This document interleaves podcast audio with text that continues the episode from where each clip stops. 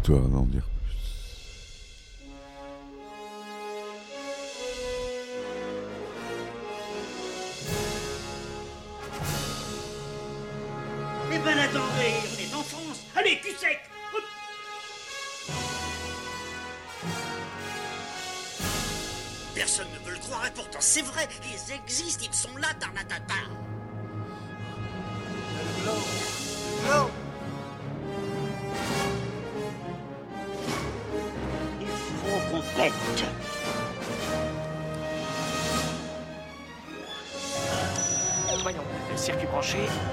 convecteur temporel temporisé.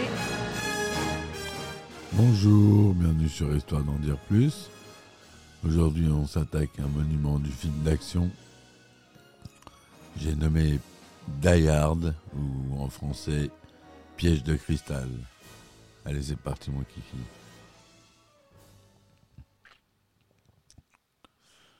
Alors, Die Hard ou Piège de cristal est un film d'action américain réalisé par notre cher John McTiernan, le roi de l'action, sorti en 1988. Écrit par Jeb Stewart et Steven E. D'Souza, le film est librement adapté du roman Nothing Lasts Forever de Roderick Thorpe, publié en 1979. Le film met en scène un policier de New York, John McClane, joué par Bruce Willis. Le style du film mêle action, suspense et humour. Le film sort en salle le 15 juillet 88 aux États-Unis et le 21 septembre 88 en France. Son succès entraîne, 4 suites 58 minutes pour vivre en 90, Une journée en enfer 95, Que des monuments, Die Hard 4 beaucoup moins bien en 2007 et Die Hard Belle journée pour mourir en 2013 encore moins bien.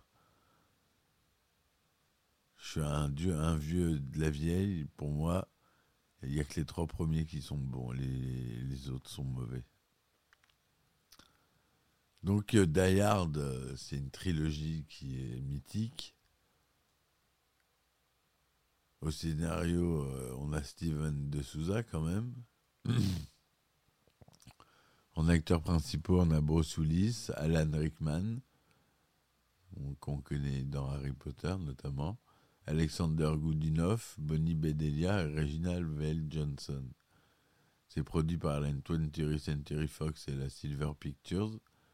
Le film dure 132 minutes et il est sorti, comme je vous l'ai dit, en 88. La veille de Noël, l'inspecteur de police new-yorkais John McClane arrive à Los Angeles avec l'intention de se réconcilier avec son épouse, Holly, dont il est séparé depuis six mois, lorsqu'elle s'est installée ici pour son travail. Il est conduit par le chauffeur engagé par la compagnie Argyle, pour assister à une fête de Noël organisée par l'employeur de Holly, la Nakatomi Corporation. Argyle attend McLean dans le parking au cas la réconciliation avec Holly échouerait. Le policier retrouve Holly. Alors que McLean se rafraîchit dans la salle de bain du bureau de cette dernière, au même, tour, au même moment, la tour est attaquée par un criminel allemand, Hans Gruber, et son équipe lourdement armée, composée de Karl et de son frère Tony, Théo, Alexander, Heinrich, Marco, Eddie, Uli, Franco, Christophe, Fritz et James. Ceux qui se trouvent à l'intérieur de la tour sont pris en otage à l'exception de McLean, qui s'enfuit après avoir entendu les détonations et les cris. Gruber interroge le dirigeant de la branche américaine de Nakatomi, Joseph Tagagi, pour obtenir le code du coffre-fort du bâtiment. Gruber révèle qu'il prévoit de voler 640 millions de dollars en obligations aux porteurs et que son groupe et lui se font passer pour des terroristes pour dissimuler le vol. Takagi refuse de coopérer et est exécuté d'une balle dans la tête sous les yeux de McLean, caché non loin. Théo est chargé de pénétrer dans le coffre-fort. McLean, qui surveille secrètement les événements, déclenche une alarme incendie dans une tentative infructueuse d'attirer les autorités. Tony est envoyé pour retrouver McLean. Après une confrontation, McLean le tue, obtenant son arme et sa radio, qu'il utilise pour contacter le département de la police de Los Angeles, Le sergent Al Powell est dépêché sur place pour vérification. McLean tue Marco et Heinrich, envoyés par Gruber pour le neutraliser, récupérant le sac d'explosifs et le détonateur de C4 de ce dernier. Ne voyant rien d'anormal, Powell s'apprête à partir lorsque McLean jette le cœur de Marco sur sa voiture de chef de patrouille. Powell appelle les renforts qui arrivent à toute vitesse. Une équipe de SWAT assiège le bâtiment mais elle est neutralisée par des tirs au rez-de-chaussée et un tir de lance-roquettes par James et Alexander. McLean parvient à communiquer avec Powell via la radio prise aux assaillants. Afin d'empêcher les terroristes de faire davantage de morts, McLean jette du C4 dans une cage d'ascenseur, tuant le duo et mettant fin à l'assaut de la police. Pendant ce temps, le collègue de Holly, Harry Ellis, de servir de médiateur entre Gruber et McLean pour la réédition de ce dernier. McLean refuse et Ellis est tué d'une balle dans la tête par Gruber qui décide de vérifier les explosifs installés sur le toit. Durant le contrôle, il rencontre McLean. Il se présente à lui comme un étage évadé. McLean lui confie une arme à feu et Gruber tente de lui tirer dessus. Mais l'arme est vide car McLean avait compris qu'il s'agissait de Gruber. Karl, Franco et Fritz surgissent et se mettent à tirer sur McLean. Le policier parvient à tuer Fritz et Franco, mais il est grièvement blessé au pied gauche par le verre brisé des fenêtres du bureau et est contraint de fuir abandonnant les détonateurs. À l'extérieur, des agents du FBI prennent en main la situation et font couper l'électricité de l'immeuble. Comme Gruber l'avait anticipé, la coupure du courant désactive le verrou final du coffre-fort où se trouve le butin. Son équipe dérobe les obligations. Gruber demande alors qu'un hélicoptère soit transporté sur le toit. Le FBI est d'accord avec l'intention d'envoyer l'hélicoptère de combat pour éliminer le groupe, indépendamment des dommages collatéraux aux otages. Un McLean découragé contacte Powell, avec lequel un début d'amitié s'installe. Powell dit à McLean qu'il a accidentellement tiré sur un des enfants lors d'une patrouille et qu'il n'a plus utilisé son arme depuis. McLean comprend, ensuite que Gruber a l'intention de faire exploser le toit, tuant les otages et les agents du FBI, pour simuler la mort de son équipe. Carl affronte McLean et ils se battent. Gruber, qui regarde des informations télévisées, voit un reportage du généraliste journaliste Richard Thornburn sur les enfants de McLean et ne comprend qu'il est le mari de Holly. Les otages sont escortés jusqu'au toit tandis que Gruber garde Holly avec lui. Pendant le long combat, McLean neutralise Carl, le laissant pour mort. Il se rend sur le toit, tue Holly et sauve les otages juste avant que Gruber ne fasse exploser le toit, détruisant les hélicoptères du FBI. Pendant ce temps, Théo récupère leur véhicule d'évasion dans le parking, mais est neutralisé par Argyle, qui suivait les événements sur sa radio. McLean, fatigué et blessé, trouve Oli avec Gruber et ses hommes restants, Eddie et Christophe. Après avoir assommé Christophe, McLean affronte Gruber qui lui ordonne de poser son arme à feu. McLean le fait pour épargner Oli, mais distrait, Gruber et Eddie, en riant, saisit un pistolet caché dans son dos qui contient deux balles. McLean braise Gruber et tue Eddie. Gruber tombe par une fenêtre mais s'accroche au poignet de Holly. Il fait une dernière tentative pour tuer le couple, mais McLean détache la montre bracelet de Holly auquel Gruber s'était accroché, ce dernier faisant une chute mortelle du haut de l'immeuble. Le bâtiment est évacué, McLean et Holly à l'extérieur, rencontre Powell. Soudainement, Carl, qui a faim sa mort, surgit et tente de tirer sur McLean, mais est tué de plusieurs balles de revolver par Powell. Sornberg arrive et essaie d'interviewer les McLean, mais Oli frappe le journaliste. Argyle conduit la limousine hors du parking et emmène McLean et Oli. Voilà pour le résumé du film. Donc, euh, beaucoup d'action dans ce film. Beaucoup d'humour aussi. Il y a des répliques qui sont cultes. Euh, à la musique, on a Michael Kamen, qui est pas. Euh, très connu, qui est mort depuis, malheureusement. En producteur, on a Laurence Gordon et Joel Silver, quand même. Le budget de 28 millions de dollars. Ça a été tourné en couleur 2,39e, 35 mm, plus 2 20e, 70 mm à partir de négatif 35 mm.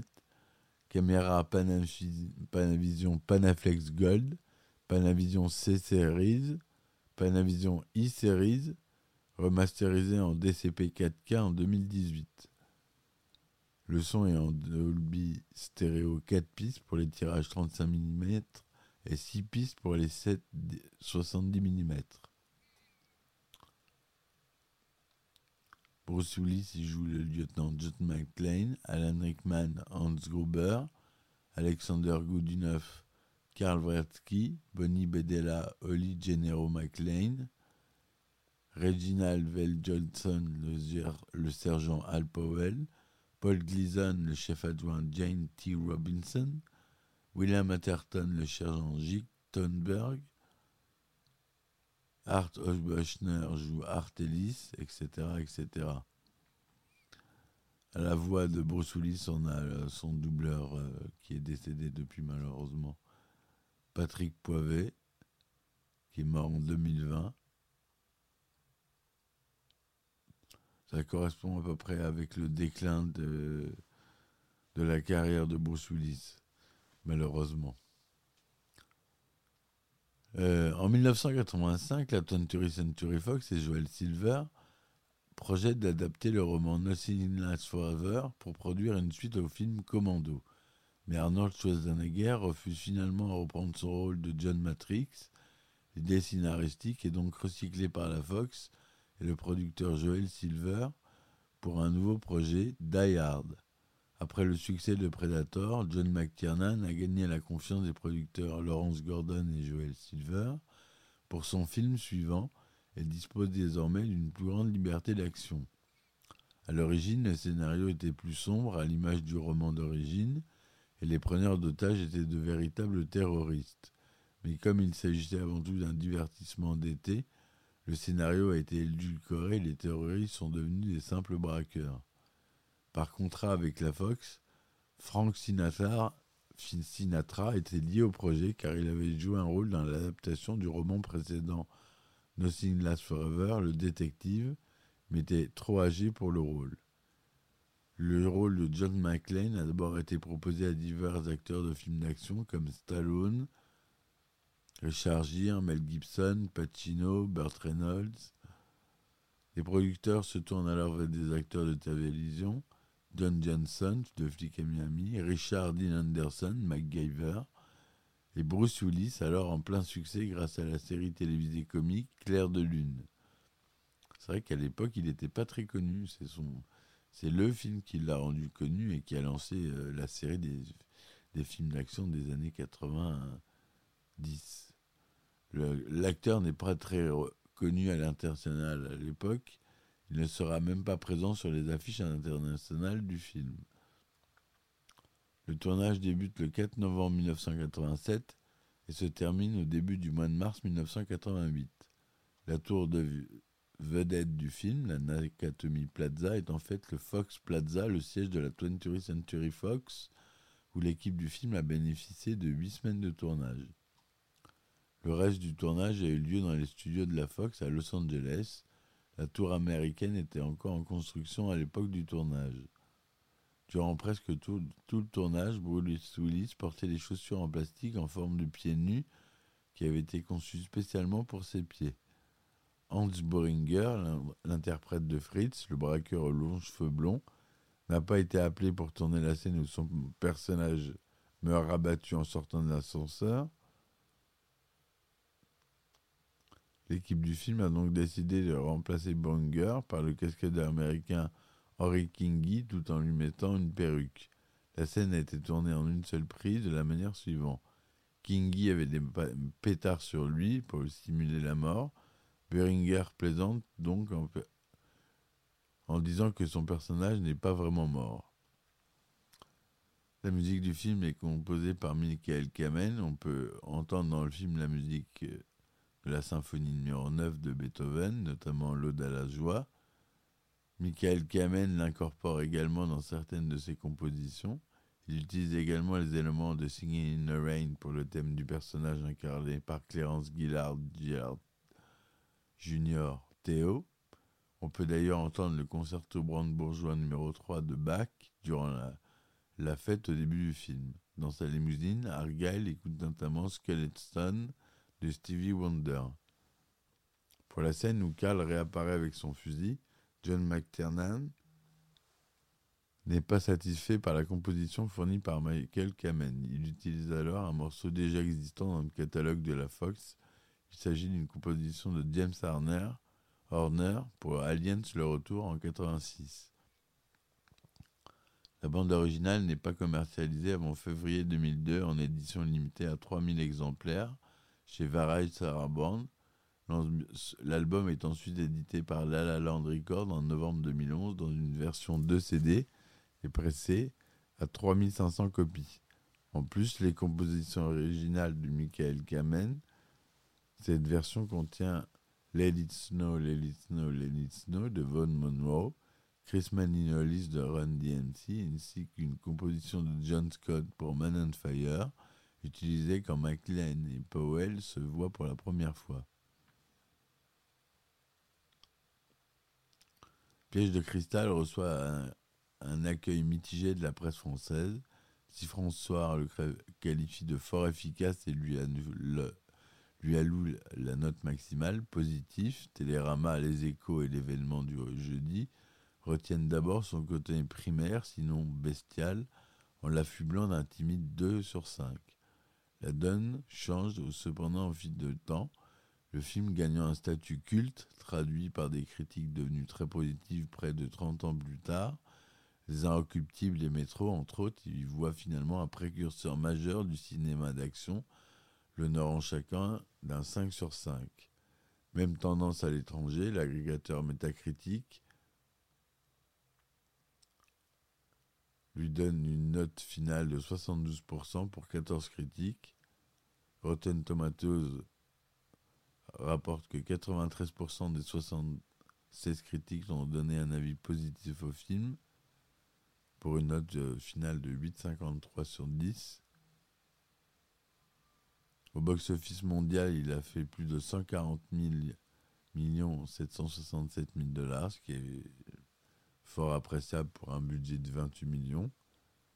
Piège de cristal sort en salle à la mi-juillet 88 dans un circuit limité de 21 salles et rapporte 601 000 dollars lors de son premier week-end d'exploitation largement distribué à la semaine suivante dans 1276 salles. Le film se hisse à la troisième position du box-office avec 7 105 514 dollars en un week-end, portant le total à 10 147 000 dollars depuis sa sortie. N'étant pas diffusé au-delà de 1713 salles, Piège de cristal parvient à se maintenir au box-office restant dix semaines de suite dans le top 10 hebdomadaire et atteint la seconde place des meilleures recettes deux mois après sa sortie. Il finit son exploitation avec 83 millions de dollars, devenant ainsi le septième plus grand succès commercial aux États-Unis en 1988. Ce succès surprise se confirme à l'international avec 57,8 millions de dollars de recettes, portant le total à 140 millions de dollars ce qui est rentable pour un budget de 20 millions, comme je vous l'ai dit. En France, le succès est relativement plus modeste, avec 655 000 entrées en salle, mais connaîtra un véritable triomphe en vidéo. Le film a, reçu la récompense du BMI Film TV Awards pour la musique pour Michael Kamen, meilleur film langue étrangère pour le Hoshi Film Award 89, Golden Reed Award 89 meilleur montage son décerné par l'association Motion Picture Sound Editor. Award of the Japanese Academy 90 meilleur film en langue étrangère.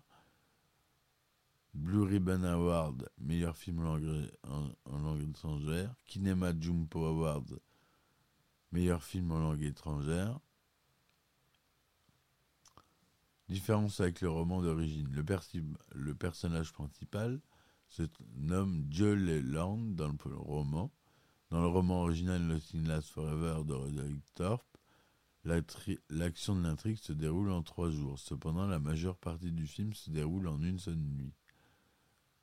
Lorsque l'interview du professeur spécialisé dans le terrorisme, celui-ci se trompe en parlant du syndrome d'Helsinki au lieu du syndrome de Stockholm sans que personne ne le remarque. C'est alors que le présentateur dit Helsinki en Suède. Celui-ci passe pour un idiot dans le studio alors qu'il n'est plus proche de la vérité que le, professeur. Erreur et faux raccord. Certains acteurs du film n'ont pu contrôler leurs réflexes pour jouer certaines scènes. Ainsi, au moment où Hans Gruber fait tourner la tête de Tony mort pour, on peut apercevoir qu'Andreas Lunetsky cligne des yeux pile au moment où Alan Rickman le touche avec sa main. Lorsque Hans découvre que Holly n'est autre que Johnny, Madame John McTiernan, il tire au plafond. On peut apercevoir qu'Alan Rickman cligne aussi des yeux au moment où le pétard claque. L'ambulance que Théo utilise pour échapper prend quasiment toute la place dans le camion. Il est donc impossible que les malfaiteurs puissent tenir à l'intérieur avec. Cette erreur est due au fait que le script n'était pas finalisé lorsque le tournage a débuté. John McTiernan s'est rendu compte au moment de la post-production. Une autre erreur pour cette même raison a eu lieu juste après que Théo soit neutralisé par Argyle. Pourtant, ce dernier sort seul avec la limousine du sous-sol pour récupérer les McLean sans informer la présence du terroriste hors d'état de nuire. Lorsque John McLean s'abrite dans un coin du toit pour esquiver les tirs de l'hélicoptère, des agents fédéraux disant je ne suis pas je suis dans votre camp, bande de cons, on peut apercevoir qu'il porte des chaussettes alors qu'il est censé avoir les pieds nus et penser.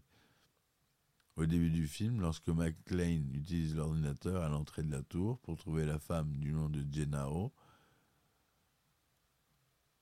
qui apparaît à la fin de sa recherche. Lorsqu'il pose le doigt dessus, le nom devient Gennaro, qui est le nom exact. Lorsque Karl, sort du sac et se relève bien vivant, il brandit sa mitraillette Steiger Hog en direction de McLean avant d'être abattu par Powell.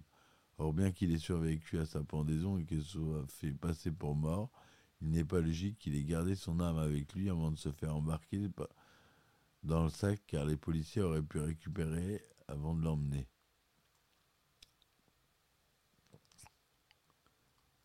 Dans l'épisode Hallucination de la série télévisée X-Files, les deux enfants qui font de l'école buissonnière dans, la maison d'un suspect sont surpris par Mulder et Scully en train de regarder Piège de cristal sur sa télévision. Le film est cité plusieurs fois dans des séries télévisées. Friends, série dans laquelle Bruce Willis a fait quelques apparitions. Oh I Met Your Mother, Super Hero Family, Brooklyn Nine-Nine, Rush Hour, 12 Monkey, Only Murder in the Buildings, La Tour Montparnasse Infernale, qui est une parodie du film, une, scène du film Top Cops, dans lequel Bruce Willis, l'alarme fatale, Top Cops, dans lequel Bruce Willis tient également le rôle principal d'un policier.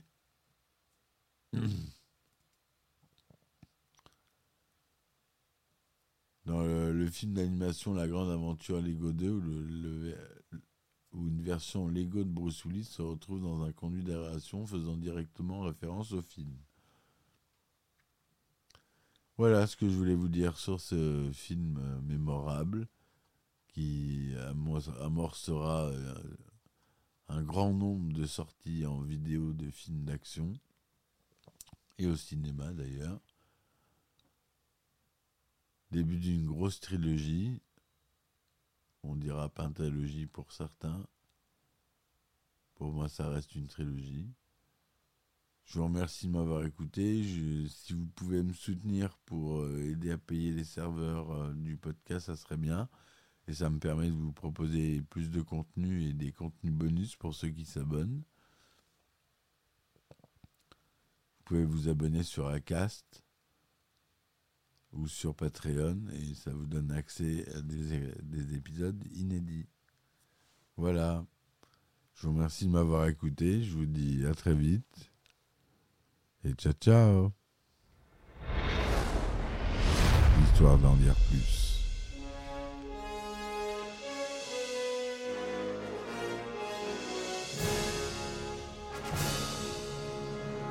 Eh ben attendez, on est en France. Allez, cul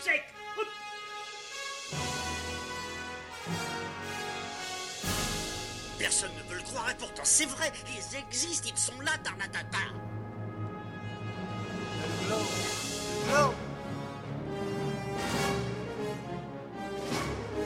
Il faut qu'on pète.